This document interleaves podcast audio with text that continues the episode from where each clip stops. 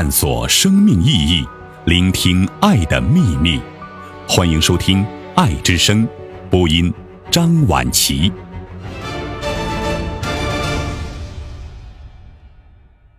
生命之美难以用物质衡量。蒋勋。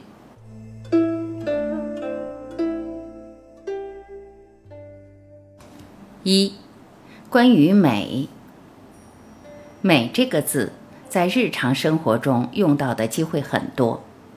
觉得一个人很美，一片风景很美，读一首诗，看一幅画，听一段乐曲，心里感动，也都可能说很美。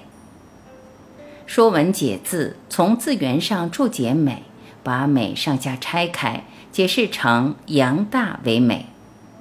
近代研究美学的学者，有人认为“羊大为美”指的是人类最初吃羊肉的快乐，“美”这个字因此应该起源于味觉。这一派学者的理论到目前为止，并未获得美学界一致的同意。一般人也以为，目前我们用到“美”这个字，还是有比较多精神、心灵的内涵，觉得一个人很美。觉得一片风景很美，欣赏绘画、聆听音乐，心情上愉悦丰富的感觉，似乎与吃羊肉的快乐有所不同。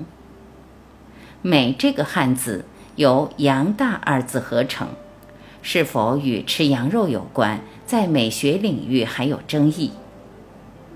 我们凝视一个人，觉得这个人很美，他的一颦一笑都变成牵挂。有时对方并不知道，只是自己私下欣赏，心里也满足喜悦。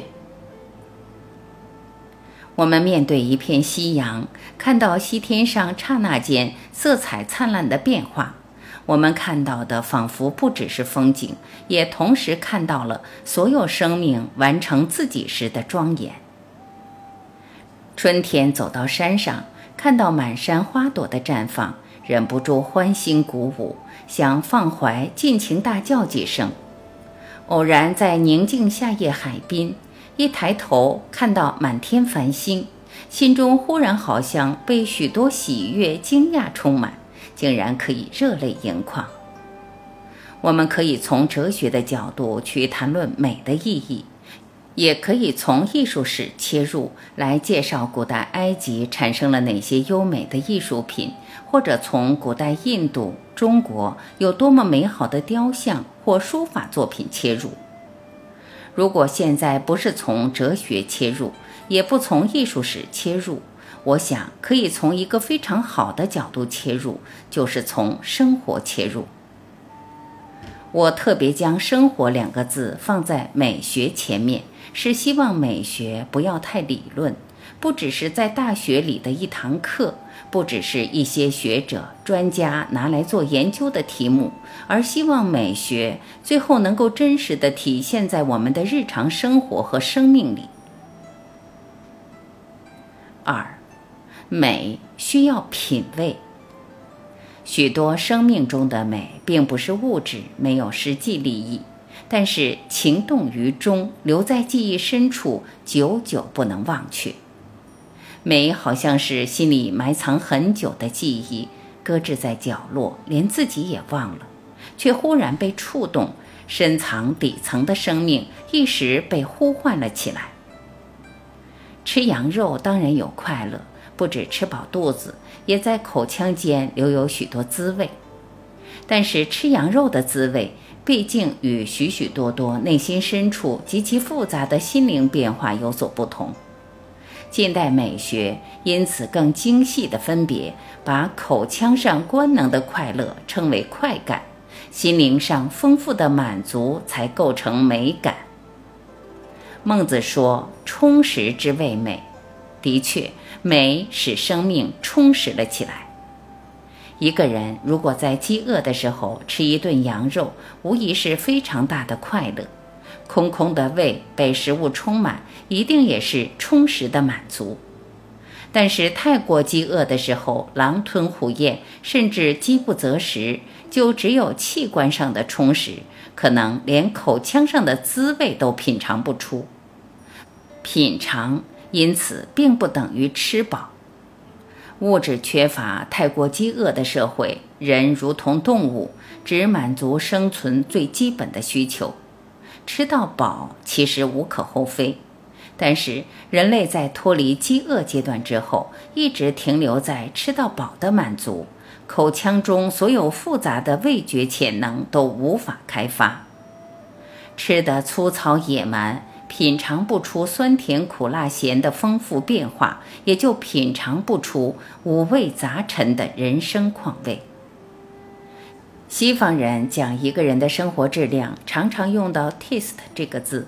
中国从东汉以后特别重视品，欣赏诗的书叫诗品，欣赏画的书叫画品，评论人物举止性情叫做人品。品也就是品味，品味两个字都与口有关，但已不是用来吃到饱的口。品如果不是一个口，而是三个口，一定是口腔的味觉已经有了不同层次的需求。生活有品味，生命有品味，还是要有比吃到饱多一点的精神、心灵上的满足吧。一个人没有品味，即使财大气粗，仍然是精神上的穷人。一个社会没有品味，物质越富有，精神越是困窘空虚。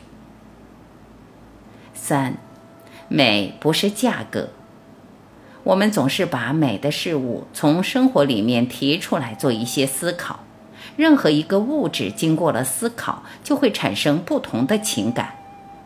像唐诗“慈母手中线，游子身上衣”，我相信，也许母亲健在的朋友，大概不会觉得她为你织了一件衣服，你穿在身上会有多么天长地久、人情上感动的力量。可是，如果有一位朋友，每年冬天他老穿着一件看起来有点陈旧的毛衣，你可能会觉得奇怪，还跟他建议说。现在毛衣很便宜，为什么不去换一件新的？好几年都在穿这件毛衣。你会发现在大众场合，这个人有点腼腆，他也不太好意思讲。也许他会悄悄地告诉你，有些情况你不了解。其实这件衣服是过世的母亲织给我的。那么这个时候，你心里面会猝然一惊，你会感觉到。他到任何地方去买再昂贵的毛衣，都比不上这件毛衣的情感。所以我常常会感觉到，美并不是价格。人世间最美的东西，可能是母爱，可能是爱情，也可能是友谊。那么这些情爱跟友谊编织进一件衣服里面时，我相信价格已经无法衡量了。工业时代以后，我们很少自己动手去做东西。有时候，我会建议一些朋友在情人节时为所爱的人织一条围巾，或者做一个衣服上的小配件等等。这些东西不难，可是意义是不一样的。在这里，我要强调的是，很多衣服饰品都被商业标示成昂贵的东西，可是世界上没有任何东西比得上人心。其实，人心才是宝贵的。